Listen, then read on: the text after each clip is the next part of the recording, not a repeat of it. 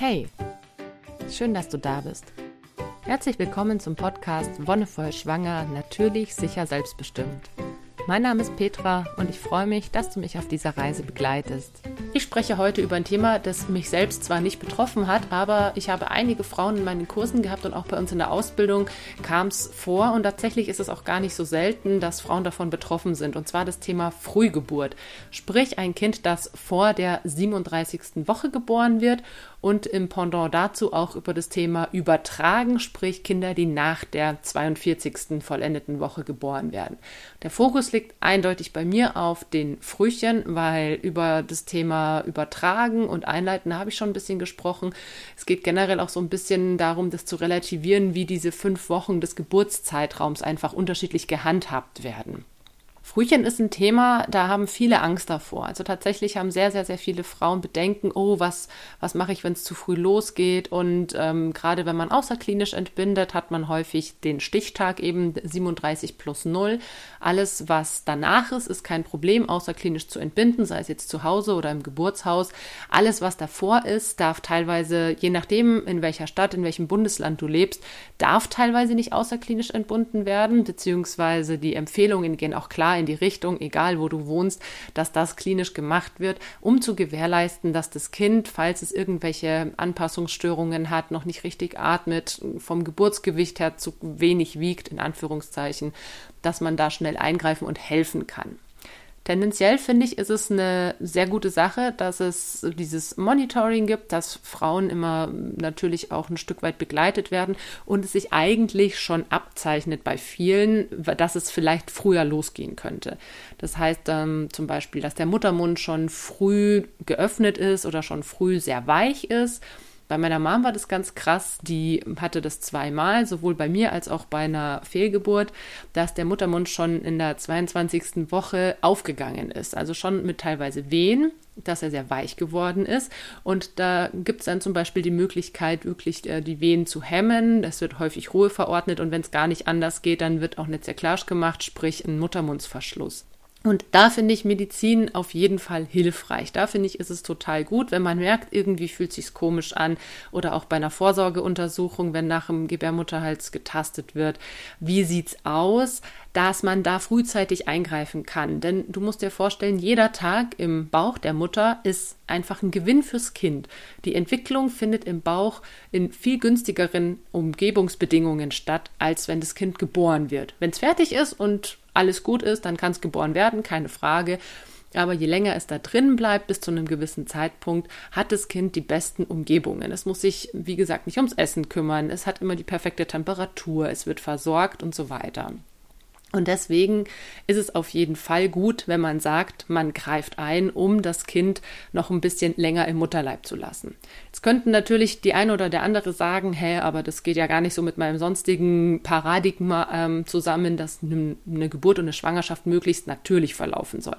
Ein Eingriff wie eine Zerklarstelle den Muttermund wirklich zuschließt, wirklich vernäht wird teilweise, ist ja was sehr Unnatürliches.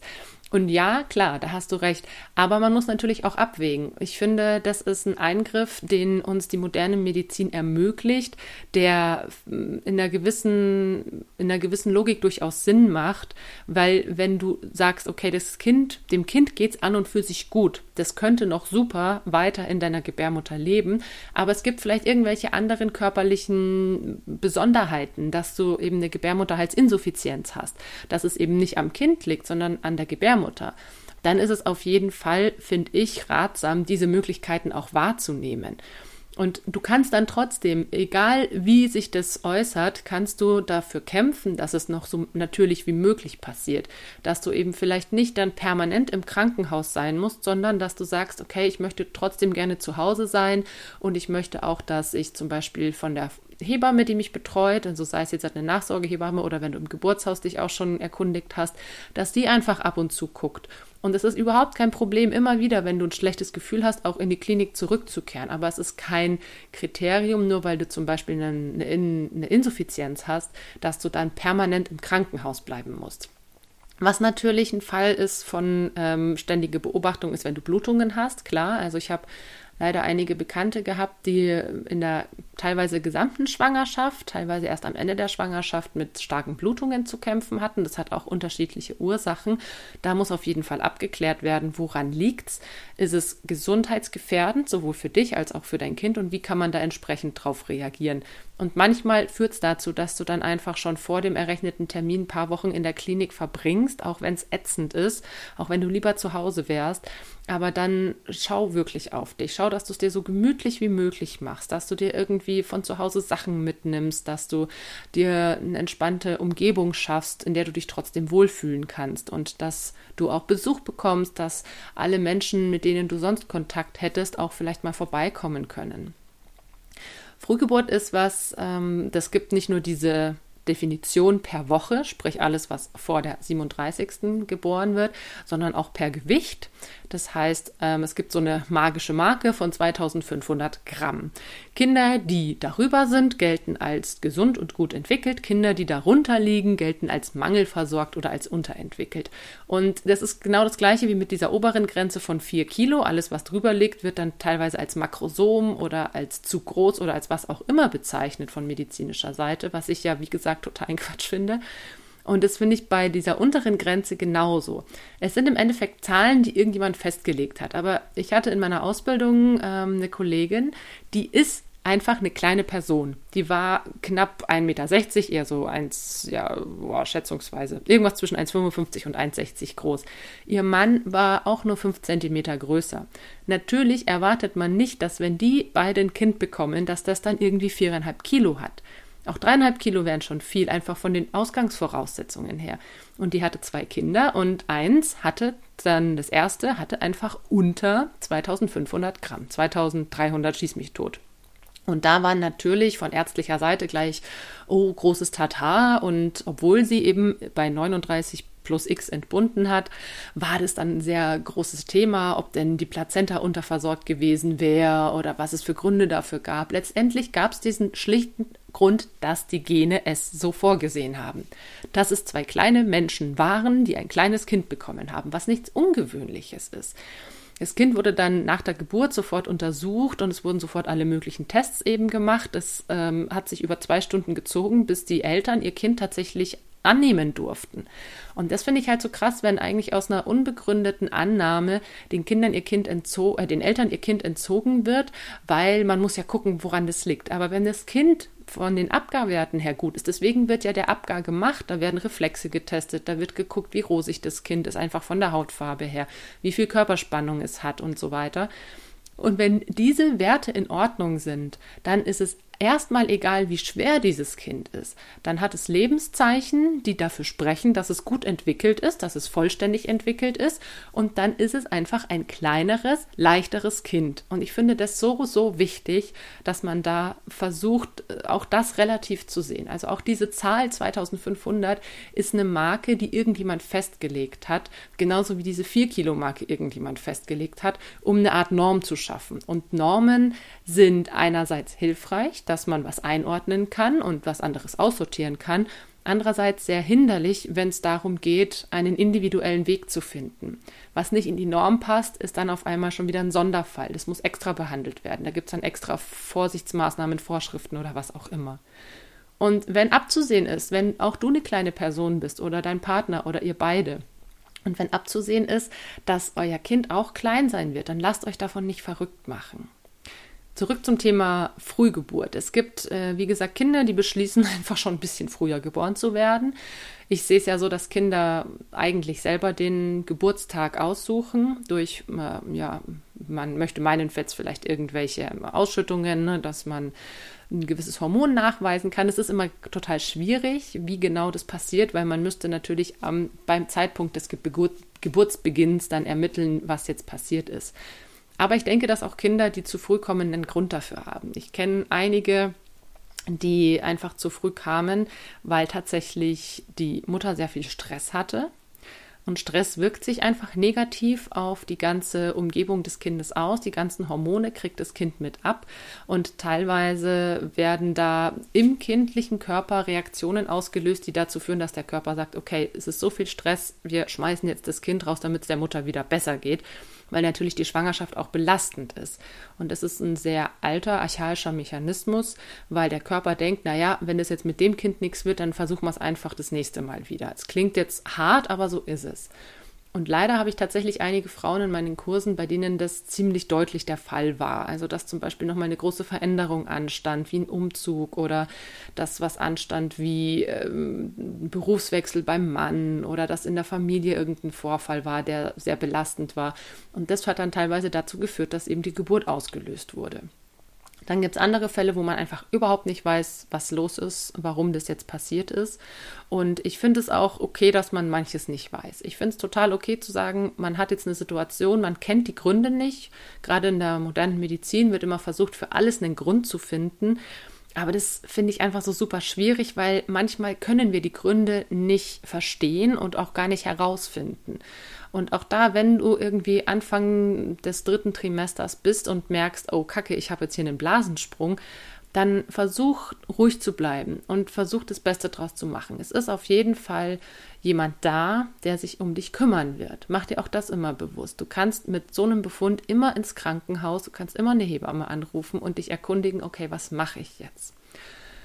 Und dann gibt es natürlich verschiedene Vorgehensweisen. Gerade bei Frühchen, die sehr früh geboren werden, ähm, gibt es natürlich die Debatte darum, wie geht man damit um, mit zum Beispiel äh, Lungenreifespritze. Da wird Cortisol gespritzt, damit eben die Lunge, das, was sich als letztes beim Kind entwickelt, ein bisschen angetrieben wird, dass es eben ein bisschen schneller vonstatten geht. Die meisten Frühchen haben tatsächlich in erster Linie Atemprobleme, müssen beatmet werden und klar haben sie noch nicht so den Dreh raus, damit die Körpertemperatur zu regulieren. Das heißt, sie kommen eben in so einen Brutkasten, in so einen Inkubator, wo auch eine entsprechend angenehme Temperatur herrscht. Was ist jetzt halt, ja, der bessere Weg, das, ähm, was die Geburt angeht? Und das finde ich, gibt keine, es gibt kein Patentrezept dafür. Es gibt Frühchen, die können ganz normal spontan entbunden werden, werden dann danach eben sofort auf die Neo gebracht und untersucht und versorgt. Es gibt Frühchen, die haben noch nicht die Kraft, selbst geboren zu werden, sich selbst zu gebären. Das Kind muss ein Stück weit mitarbeiten. Und wenn Kinder noch sehr klein sind, dann kriegen die das teilweise mit dem Drehen nicht hin oder können sich nicht richtig gut abstoßen oder teilweise sind sie auch einfach noch nicht so weit. Die denken sich ja, warum soll ich jetzt hier raus? Ne? Also nur weil jetzt die Blase gesprungen ist, weil die Mama Stress hat, ist, ist mir doch scheißegal. Also nach dem Motto, es gefällt mir hier im Bauch. Und dann muss natürlich irgendwie gehandelt werden. In häufigen Fällen wird dann ein Kaiserschnitt gemacht, weil es die eine der schnellsten Varianten ist, bevor man anfängt mit ähm, irgendwie Saugglocke zu arbeiten oder sowas, wo ja auch schon das Kind ein bisschen mitgearbeitet haben muss. Wenn nichts dagegen spricht, kann man auch bei einem Frühchen, je nachdem in welcher Woche, eine Spontangeburt versuchen. Es gibt teilweise Zwillingsfrühchen. Also bei Zwillingen kommen Frühchen einfach ein bisschen häufiger vor, weil der Platz im Bauch weniger wird, weil der Körper mehr leisten muss und selten, selten kommen äh, Zwillingsschwangerschaften über die 40. Woche hinaus.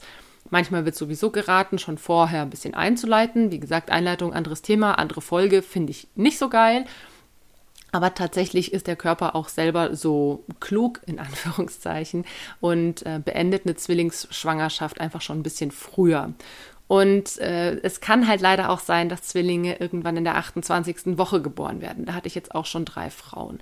Und das ist natürlich sehr früh. Und eine dieser Frauen hat aber tatsächlich darauf bestanden, diese Kinder natürlich zu gebären, einfach um sicherzugehen, dass ihr Körper möglichst unversehrt bleibt. Und es hat geklappt. Der Vorteil, es gibt verschiedene Vor- und Nachteile von einer natürlichen Entbindung. Wie gesagt, einerseits geht es nicht so schnell und das Kind kann teilweise nicht so gut mitarbeiten. Gleichzeitig ist es aber auch ähm, manchmal der Fall, dass es ein bisschen schneller geht, weil das Kind eben noch nicht so groß ist. Wenn der Muttermund offen ist, dann kann das Kind quasi durchflutschen, weil es noch nicht so groß ist. Das heißt, je nachdem, wie lang es auch mit der Muttermundsöffnung und so dauert, kannst du wirklich äh, das aussetzen und die meisten dieser, dieser Geburten werden dauerüberwacht. Da kommt man nicht drum rum. Aber das, auch das finde ich eine gute Sache. Auch hier finde ich ein CTG schreiben und gute Überwachung sehr sinnvoll, wenn du deine Kinder lebendig bei dir haben möchtest. Und so kannst du dann abwägen, okay, dauert es zu lange oder geht es gut, je nachdem, wann die Blase gesprungen ist, ob du einen Blasensprung hattest oder ob die Geburt schon ohne Blasensprung losgegangen ist. Auch hier gilt, jeder Tag im Bauch ist wertvoll. Wenn die Blase nicht gesprungen ist und du Wehen hast, dann versuch dich zu schonen, die Wehen vielleicht ein bisschen hemmen zu lassen, um den Kindern noch ein paar Tage Zeit zu geben.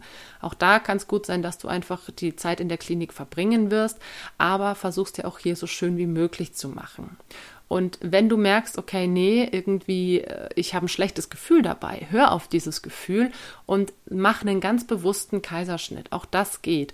Wenn du dir denkst, boah, nee, ich traue mich das nicht oder ich habe Angst, Angst ist auch da ein ganz großes Thema, dann ist es schwierig in, der, in dieser sehr kurzen Zeit, die du da noch hast bis zur Geburt, diese Angst zu überwinden.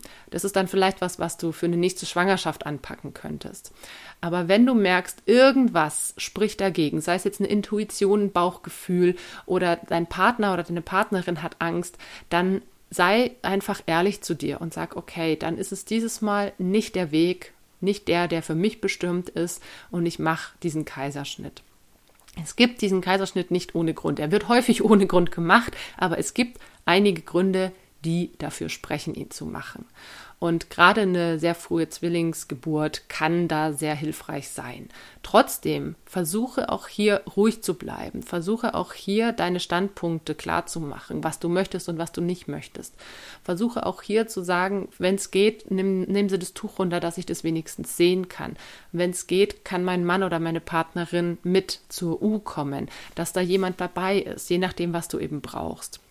Frühchen, die mitmachen und Frühchen, die spontan geboren werden können, die sich spontan gebären lassen, haben tatsächlich bessere Überlebenschancen. Also einfach, weil diese Bindung da ist, also diese, dieser Durchtritt und diese Bindung, dass Frühchen teilweise durch das Durchtreten durch den Geburtskanal eben nochmal verschiedene Bakterien mitbekommen. Das ist ja bekannt, dass da die Darmflora angeregt wird durch das Vaginalsekret und das fehlt natürlich den Frühchen, die als Kaiserschnitt geboren werden, obwohl die es auch sehr, sehr nötig hätten. Also da kannst du auch zum Beispiel fragen, ob äh, Vaginal Seeding eine Möglichkeit ist. Das heißt, dass Vaginalsekret auch bei einem Kaiserschnitt auf die Kinder aufgetragen wird, damit sie diese, dieses Sekret abbekommen und sich die Darmflora entsprechend entwickelt. Gleichzeitig wird natürlich durch den Durchgang durch den Geburtskanal sowas wie die Lunge beansprucht und massiert. Das Fruchtwasser wird herausgedrückt und durch das Zusammendrücken, du kannst dir vorstellen, wie bei einem Schwamm, wenn das Kind durchtritt, wird das zuerst sehr komprimiert und dann kann sich danach, wenn es im Freien ist, entfalten. Das heißt, dass ähm, eben gerade die Lunge auch da bei der Geburt nochmal einen Entwicklungsschritt durchmacht und häufig Kinder, die eben spontan geboren werden konnten, weniger Lungenprobleme haben, weniger anfällig sind für Asthma oder sowas.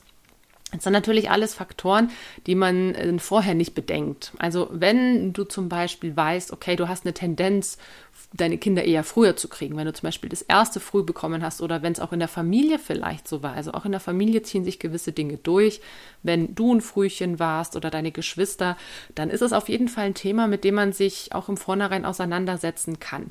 Ich finde, das ganze Thema zu früh geboren werden ist was, was häufig mit Angst belegt ist, dass das Kind eben nicht fertig ist. Und es ist aber schon so, dass sehr, sehr, sehr viele Frühchen auch gut, also gut über die Runden kommen und gut versorgt werden können, solange sie eine gewisse Woche oder eine gewisse Entwicklung erreicht haben. Manchmal wird eben erzählt, dass der Kaiserschnitt bei jeder Frühchengeburt die optimalere Variante ist, wenn man schneller eingreifen kann. Aber so pauschal kann man das eben nicht sagen. Es, es kann sein, dass es besser ist, weil das Kind nicht genug mitarbeitet, aber man kann es auf jeden Fall erstmal versuchen und je nachdem, wie lange zum Beispiel der Blasensprung her ist, wie lange die Frau Wehen hatte oder welche anderen Faktoren mit reinspielen, kann man dann abwägen, möchte ich es spontan versuchen oder lasse ich diesen Kaiserschnitt machen. Es gab auch einige Fälle oder es gibt einige Fälle, auch damit werde ich immer wieder konfrontiert, dass Frauen in ihrer Woche einfach ein bisschen falsch gerechnet haben, beziehungsweise dass der Termin, dieser errechnete Termin, der ist ja nur ein ungefährer Fixstern. Also das ist ein Termin, der einen Durchschnitt sagt. Kein Kind kann man wirklich auf den Tag genau berechnen, wann es kommt. Es ist ganz unterschiedlich. Manchmal wissen die Frauen auch den Konzeptionstermin, also den Empfängnistermin, manchmal nicht. Und es gibt durchaus aus in Anführungszeichen Frühchen, die bei 36 plus 0 geboren werden, das nennt man auch späte Frühchen, weil sie ja schon fast vollständig sind, die dann über drei Kilo haben, aber zum Beispiel noch andere sogenannte Anpassungsstörungen, sprich mit der Atmung ein bisschen zu kämpfen haben oder noch nicht die richtige Körperspannung eben oder sowas, dass sie noch nicht richtig trinken können, dass man da ein bisschen nachhelfen muss. Und dann gibt's auch andersrum Kinder, die bei 39 plus 0 geboren werden, die dann eben ungefähr zwei Kilo haben und genau die gleichen Symptome. Und das ist ja, finde ich, das Interessante daran, dass die Entwicklung der Kinder sehr, sehr, sehr unterschiedlich ist. Babys im Bauch sind eine eigene Welt, es ist ein eigenes Universum. Und wir können von außen schlecht abschätzen, wie weit die sind. Klar haben wir Ultraschall und können gucken, wie weit die Organe entwickelt sind. Wir können schauen, okay, wie groß, wie schwer, bla bla bla ist das Kind, auch wenn das nur Schätzungen sind. Aber tatsächlich ist diese Spannbreite von Frühgeburt, von leichtes Kind bis schweres Kind extrem weit. Und das ist so wichtig zu sehen, dass es da kein Gut, kein Schlecht, kein Richtig, kein Falsch gibt. Dein Kind ist so, wie es ist und es ist gut so, wie es ist. Es wird seine Gründe haben, warum es genau so ist, wie es ist. Und das fällt uns manchmal schwer, das auch zu akzeptieren, weil wir vielleicht was anderes erwartet hätten gerade wenn wir uns eine natürliche Geburt wünschen und dann geht es zu früh los und wir werden im Krankenhaus permanent überwacht, dann ist das vielleicht was, was wir gar nicht wollten, weil wir vielleicht lieber im Geburtshaus gewesen wären oder zu Hause. Aber auch hier versuch für dich einen Weg zu finden, der möglichst angenehm ist. Und versuch hier einfach auch ein bisschen Zeit rauszuholen und dem Kind noch ein paar Tage im Bauch zu gönnen. Und dann, wie gesagt, das andere Extrem, wenn die Kinder sich entschließen, einfach ein bisschen länger als in Anführungszeichen vorgesehen, im Bauch zu bleiben. Sprich, bei 42, ab 42 plus 0 wird von Übertragung gesprochen, aber tatsächlich lassen es viele gar nicht so weit kommen. In unserer Gesellschaft gilt schon alles ab 40 plus 1 als übertragen, obwohl das eigentlich ne, diese zwei Wochen nach dem errechneten Termin auch geburtsgerecht sind, auch termingerecht sind. Ich habe eine Freundin und die hat tatsächlich erst drei Wochen nach dem errechneten Termin ihr Kind bekommen. Die hat tatsächlich wörtlich eine Woche übertragen. Das Kind kam an ET plus 21. Für viele ein Horror, für viele eine Vorstellung, oh Gott, das könnte ich nicht, das würde ich nicht aushalten. Aber es war alles in Ordnung. Sie hat sich natürlich dann auch häufiger noch kontrollieren lassen, hat ab und zu mal das Fruchtwasser checken lassen, CTG geschrieben, aber sie konnte ihr Kind natürlich spontan entbinden. Und sie hatte auch immer ein gutes Gefühl dabei. Das heißt, irgendwann sagt dir der Körper schon, irgendwann sendet dir der Körper Nachrichten, wenn es nicht mehr passt. Und ich glaube, dass es allen Frauen möglich ist, diese Signale wahrzunehmen, wenn man sich darauf einlässt. Das ist eine Achtsamkeitsübung, das ist eine Körperbewusstseinsübung. Wenn wir wieder lernen, mehr auf uns, unsere Intuition und unser Körpergefühl zu hören, dann können wir sehr, sehr schnell wahrnehmen, was ist noch in Ordnung und was ist nicht mehr in Ordnung. Und da ist es auch ganz wichtig zu unterscheiden, wo spielt die Angst mit und wo ist wirklich die Intuition dabei. Denn Angst ist etwas, da habe ich schon oft angesprochen, was unsere Wahrnehmung einschränkt, was unsere Wahrnehmung auch trübt. Und wenn du in einer positiven Grundstimmung bist und auf deinen Körper hörst, dann kannst du es dir auch erlauben, über Termin zu gehen. Dann kannst du es dir auch erlauben, zu übertragen, solange es für dich und dein Kind in Ordnung ist. Und solange du es auch noch entsprechend begleiten lässt dass diese, dass es diese Einteilung gibt zwischen termingerecht und zu früh oder zu spät, liegt einfach auch an haftungs- und versicherungstechnischen Fragen. Dass inzwischen zum Beispiel Hebammen, die nach 42 plus 0 das noch gewähren, dass du weiterhin dein Kind austrägst und eben nicht eingeleitet wirst, das sind natürlich Fragen von, wie weit kann man gehen und natürlich ist es auch ein ganz, ganz, ganz krasses, ein ganz krasser Fehler im System, dass man sagt, wenn das Kind einfach irgendwann fertig ist, muss es raus. Und klar, es will ja auch irgendwann raus, aber vielleicht gibt es noch einen Grund für das Kind noch länger drin zu bleiben. Und diese haftungs- und versicherungstechnischen Fragen, die haben sich in unser Gesundheitssystem sehr, sehr, sehr krass eingebläut, sehr, sehr krass eingeschrieben. Und ich finde, bei Frühgeburten kann man, kann ich das zum Beispiel noch mehr nachvollziehen. Ne? Wenn man da sagt, okay, ich bin außerklinisch und möchte mein Kind hier im Wohnzimmer bekommen und dann hat es eben zum Beispiel noch nicht die nötige Lungenkapazität, um selbst zu atmen, was machst du dann? Klar ist es dann blöd, aber was, was kann denn bei einem Kind schiefgehen, das länger im Bauch der Mutter ist als in Anführungszeichen termingerecht? Was soll da groß schiefgehen? Es gibt immer die Befürchtung, dass eben die Plazenta irgendwann nachlässt und dass das Kind nicht mehr gut versorgt ist. Aber in solchen Fällen stößt der Körper das Kind normalerweise ab. Wenn es fertig ist, wenn die Plazenta nicht mehr arbeitet, dann wird das Kind geboren. Und es gibt natürlich auch solche Fälle, wo es Fruchtwasser knapp wird, aber auch da wird der Körper irgendwann von sich aus sagen, okay, jetzt ist Schluss, jetzt hauen wir das Kind raus. Es ist auch so ein bisschen eine zwiespältige Sache, finde ich, bei Kindern, die später geboren werden als geplant oder errechnet, heißt es dann manchmal, dass eben Übertragen dazu führen kann, dass es bei der Mutter häufiger zu Geburtsverletzungen aufgrund der Größe des Kindes kommen kann oder dass es eben häufiger in einem Kaiserschnitt endet, weil das Kind zu groß ist, um sich reinzudrehen und so weiter. Das heißt, man versucht solchen ja, solchen Situationen aus dem Weg zu gehen, indem man sagt, okay, man leitet vorher ein, aber dass auch Einleitungen ihre Probleme haben und teilweise auch zu Geburtsverletzungen und Kaiserschnitten führen, das äh, erwähnen dann die wenigsten. Und wie gesagt, nachdem der Termin oder diese Berechnung des Termins etwas ist, was teilweise auch in anderen Ländern oder anderen Kulturen ganz anders gehandhabt wird als in Deutschland, ist es was, wo man selbst entscheiden muss, okay, wie weit kann und will ich gehen, wie weit fühle ich mich noch gut. Und es gibt Frauen, die haben bei 42 plus 0 ein Kind bekommen, das dann auch irgendwie nur 3500 Gramm hatte, also voll im Rahmen war.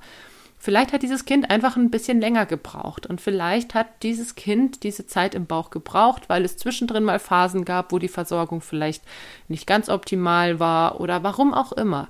Es gibt solche Fälle und das sollte man respektieren. Und für alle, die zu früh kommen, für alle, die beschließen, dass der Bauch nicht das richtige Zuhause für sie ist, auch für die sollten wir schauen, dass wir eine möglichst angenehme Umgebung schaffen.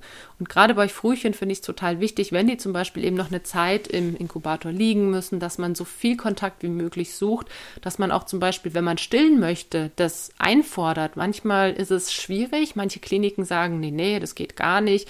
Da gibt es zum Glück eine Öffnung inzwischen, dass man abpumpen kann und das dann auch über einen Fieder zum Beispiel direkt dem Kind geben kann.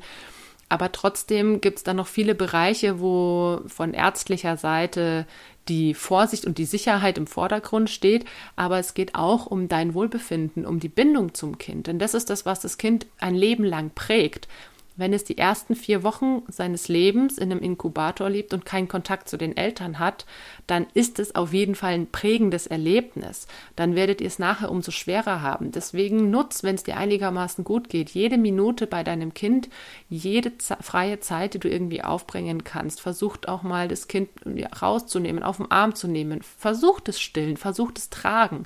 Es gibt äh, Gerüchte und Mythen, dass Frühchen irgendwie nicht stillen und nicht getragen werden können. Und das ist Quatsch. Viele können das. Gerade das Stillen ist was, was sehr intuitiv beim Kind ähm, abläuft. Wir Frauen brauchen da häufig ein bisschen Anleitung. Und wenn es ein frühgeborenes Kind ist, dann brauchen wir vielleicht ein bisschen mehr Anleitung, ein bisschen mehr Hilfe und Unterstützung. Aber auch das ist etwas, was total bereichernd für die Beziehung sein kann, für Mutter und Kind und auch für den Vater, wenn man dann das Kind mal anlegen darf. Und genauso beim Tragen, Furchen, die getragen werden, haben bessere Entwicklungschancen. Das ist, da gibt es auch Studien dazu, die zeigen, dass Frühchen, die auch früh getragen werden im Tragetuch, dass die das ein bisschen schneller diesen Sprung schaffen. Von, ähm, ja, man sagt ja immer, man kann bei Frühchen das draufrechnen zum errechneten Termin, was ihnen im Bauch gefehlt hat, dass sie entsprechend hinten dran sind mit der Entwicklung. Aber Frühchen, die getragen werden, sind tatsächlich ein bisschen weiter als altersgleiche Frühchen, die eben nicht getragen wurden, weil das nochmal ganz viele Synapsen spinnt, weil das nochmal dieses Gefühl von im Bauch sein ein bisschen hervorruft und dieses ganz enge, dieser Kontakt eben auch sehr heilsam sowohl für Mutter als auch Kind sein kann. In diesem Sinne lass dich von dieser Kategorisierung zu früh, zu spät, termingerecht nicht verrückt machen und such dir deinen eigenen Weg, wenn du merkst, okay, es passiert irgendwas in meinem Körper, ich bin erst in der 30. Woche, versuch dich ganz entspannt damit auseinanderzusetzen. Versucht für dich, für dein Kind auch für deinen Partner oder deine Partnerin Mittel und Wege zu finden, die euch trotzdem eine schöne Geburtsreise ermöglichen, die euch trotzdem schöne Geburtserlebnisse bescheren und die euch gerade auch in der ersten Zeit unterstützen. Und auch hier sag, was du möchtest tut es kund bei Hebammen, bei Ärztinnen und Ärzten, denn hier, auch hier kommt es ganz stark darauf an, wie du, wie dein Partner oder deine Partnerin für eure Rechte eintritt. Denn auch hier habt ihr die Rechte, dass ihr über euch selbst bestimmen dürft und dass ihr die Geburt in einem gewissen Maße mitgestalten dürft. Die Überlebenschancen von Frühchen sind inzwischen sehr gut, aber auch ihre Entwicklungsbedingungen sollten immer in den Vordergrund gerückt werden und da hängt eben auch sowas wie Stillen, Tragen und der Kontakt zu den Eltern mit dran. Und sei dir da wirklich bewusst, dass du das einfordern darfst. Das ist dein Kind. Du hast das Recht, über dieses Kind mitzuentscheiden. Und wenn dir irgendjemand sagt, du darfst es nicht haben oder das muss da jetzt drin liegen, es gibt Mittel und Wege, wie du trotzdem den Kontakt zu deinem Kind finden kannst. Auch hier gilt wie so oft hinterfragen, hinterfragen, hinterfragen. Warum ist es so? Warum wird es so gemacht? Scheut euch nicht davor, irgendwelche dummen Fragen in Anführungszeichen zu stellen, denn die gibt es nicht, wie wir wissen. Und es ist euer gutes Recht, alles zu wissen und alles in Erfahrung zu bringen, damit ihr als Familie einen guten Start habt. Und damit bin ich für heute am Ende. Vielen Dank, dass du dabei warst. Danke fürs Zuhören. Und wie immer, wenn dir die Folge gefallen hat, dann lass gerne einen Kommentar oder eine Bewertung da. Ich freue mich total auf die nächsten beiden Folgen. Da führe ich ein Interview mit einem Papa und der wird mal so die Väterseite beleuchten, sprich die männliche Perspektive auf Schwangerschaft und Geburt. Also mach auch gern deinen Partner darauf aufmerksam, dass die nächsten beiden Folgen durchaus auch für ihn was sein könnten, falls er nicht eh schon mithört. Oder ihr gönnt euch das mal zusammen, macht euch einen schönen Abend mit Podcast und Popcorn Popcorn und dann hören wir uns wieder. Ich freue mich drauf. Bis dahin wünsche ich dir alles Gute und noch einen wonnevollen Tag.